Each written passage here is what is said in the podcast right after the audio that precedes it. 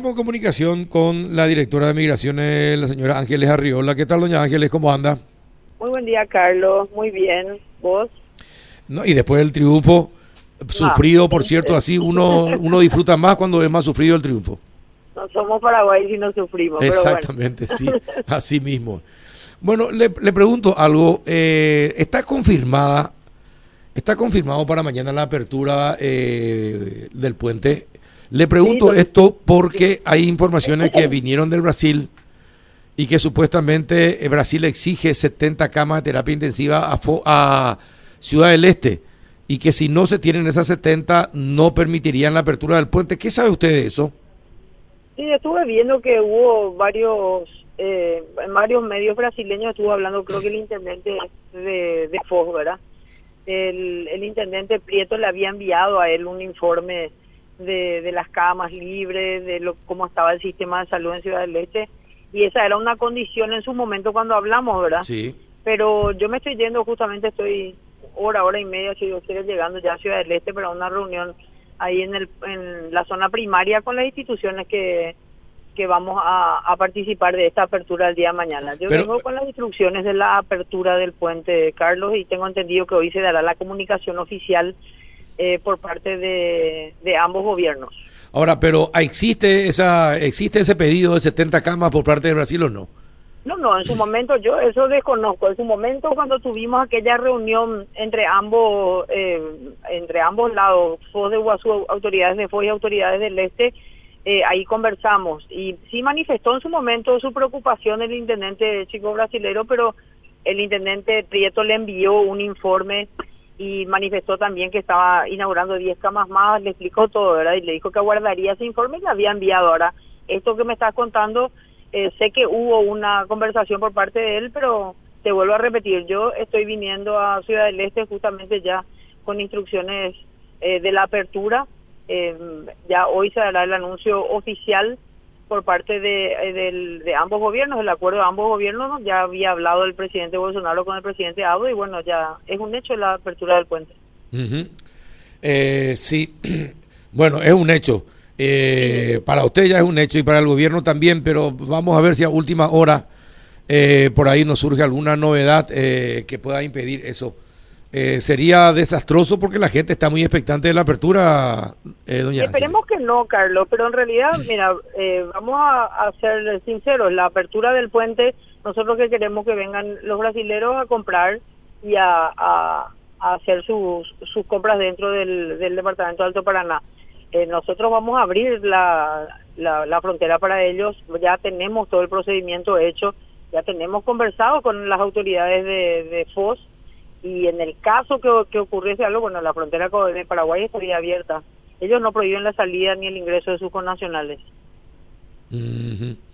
Bueno, el, está bien. ¿Y ¿Cuáles son las instrucciones que, que tiene que eh, de parte del gobierno para, para estas conversaciones con los brasileros, directora?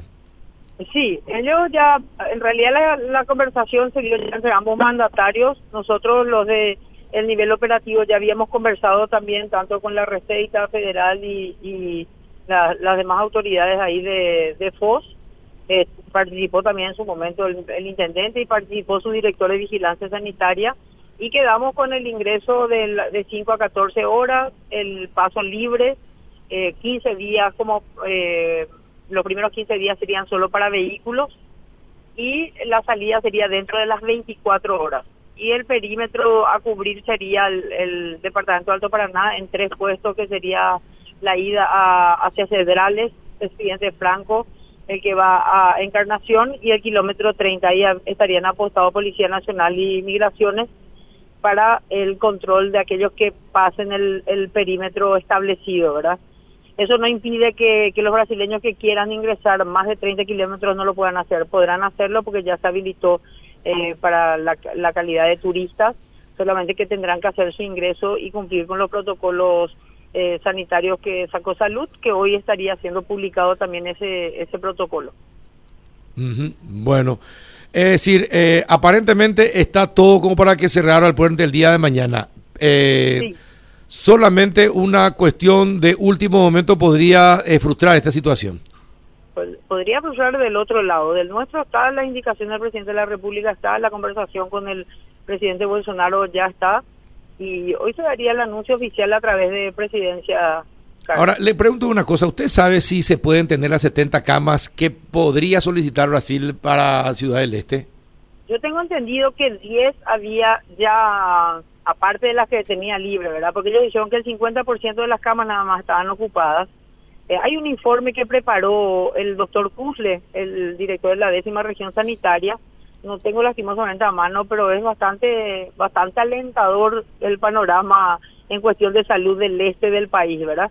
Eso le manifestó el, el intendente Prieto al intendente Chico Brasilero y él en realidad no, no se mostró tan reacio, solamente que pidió el, el informe. Y tengo entendido, justamente ayer hablé con la doctora Linda Taillén, y ella me dijo, sí, ya se le había acercado eh, ese informe al, al intendente.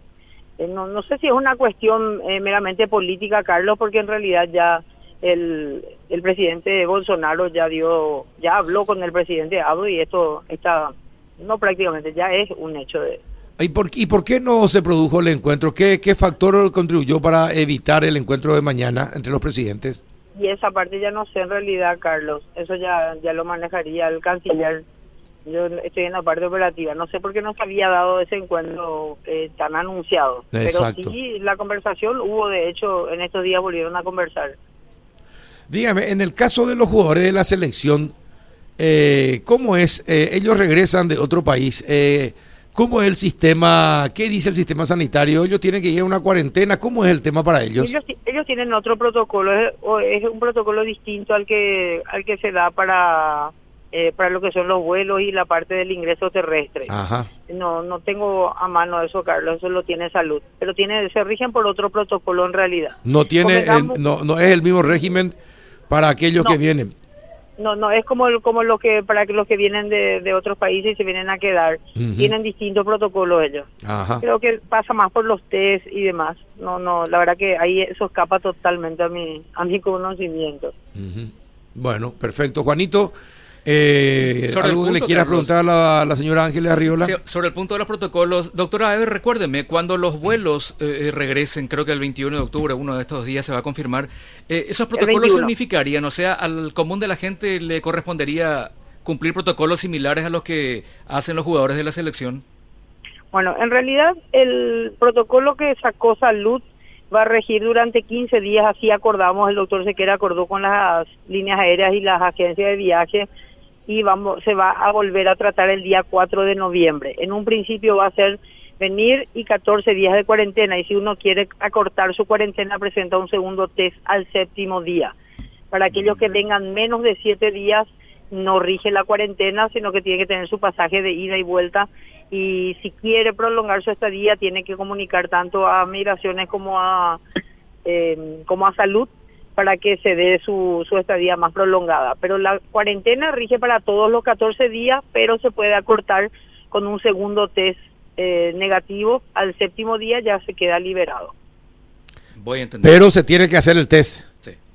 Se tiene que hacer el test. Sí, esa, y ese, ese protocolo, eh, dijo el doctor Sequera, y se comprometió con, con todas las líneas aéreas y demás, justamente porque estamos queriendo fomentar el turismo y demás, eh, en tratar el día 4 de acuerdo a las estadísticas que ellos tengan, el día 4 eh, se va a tratar de vuelta y probablemente hasta se pueda llegar hasta a eliminar la cuarentena, ¿verdad? Eh, bueno, sí, efectivamente. Eh, Gianluca, ¿alguna consulta que le quiera hacer a la directora de Migraciones? No, Carlos, clarito todo. Bueno, perfecto. Eh, doña Ángeles, muchísimas gracias y buen viaje a Ciudad del Este. Dale, Carlos, gracias. Un gusto estar con Igualmente.